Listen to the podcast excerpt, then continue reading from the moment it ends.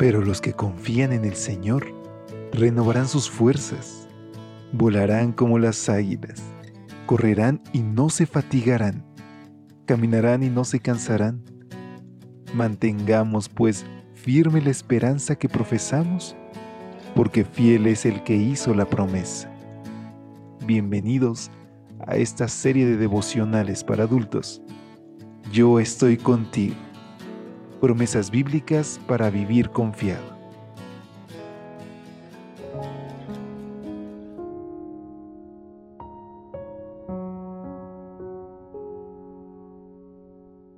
Hola, ¿qué tal? Muy buen día. ¿Cómo te encuentras hoy? Qué gusto poder saludarte.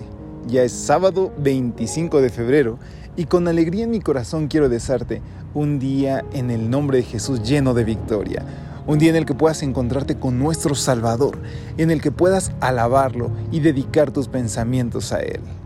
Y es con estas palabras que desde la concurrida Ciudad de México te mando un saludo a nombre de todo el equipo de Evangelike y te doy la más cordial bienvenida a este tu espacio de lecturas devocionales para adultos.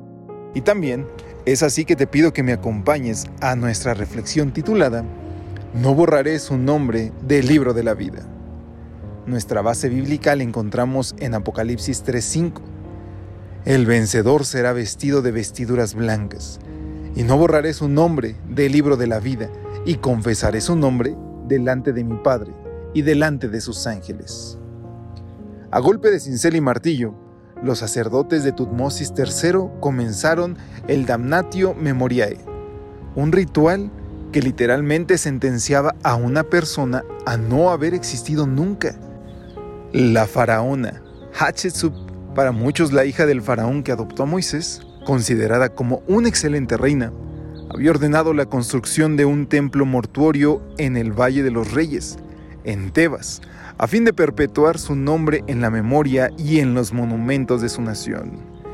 Sin embargo, Tutmosis III la condenó a que su nombre e imagen fueran borradas de todos los monumentos egipcios.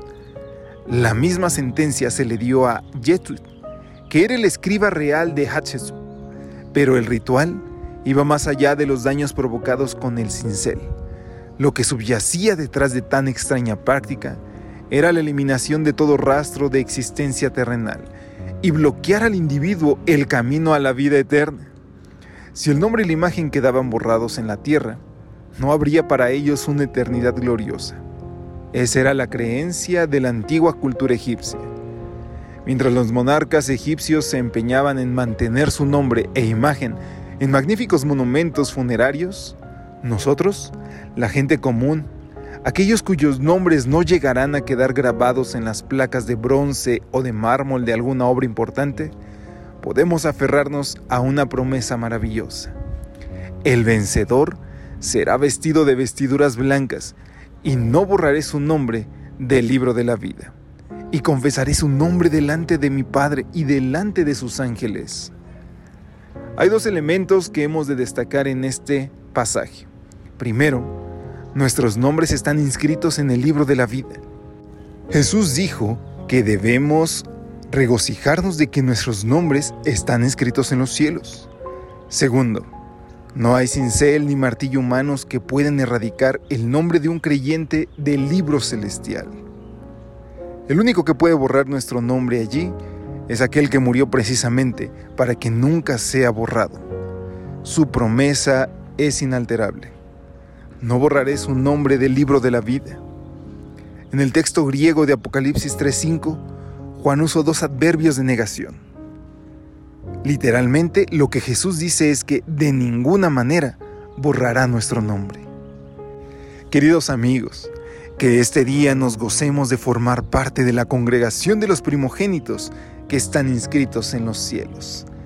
Y es que nosotros con alegría decimos amén porque Cristo, nuestro Salvador, murió para que tú y yo tengamos la oportunidad de estar inscritos en el libro de la vida, en aquel donde hay héroes de la fe, pero sobre todo en aquella lista donde estarán los que pasarán con Él la eternidad, conociendo las maravillas de su gracia, conociendo más acerca de su amor de una manera personal.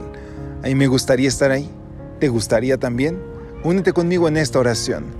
Querido Dios, te damos gracias porque sabemos que para estar contigo en tu reino, lo único que tenemos que aceptar es el sacrificio que hizo Jesús por nosotros y mostrar una vida de agradecimiento en memoria de ese acto. Por eso hoy te entregamos todo y te rogamos que nos des fuerza y la compañía de tu Espíritu para vivir día a día a la altura de ese regalo. Gracias por todo. Nos ponemos en tus manos. En el nombre de Jesús. Amén. Dios te bendiga. Pasa un excelente día. Hasta pronto.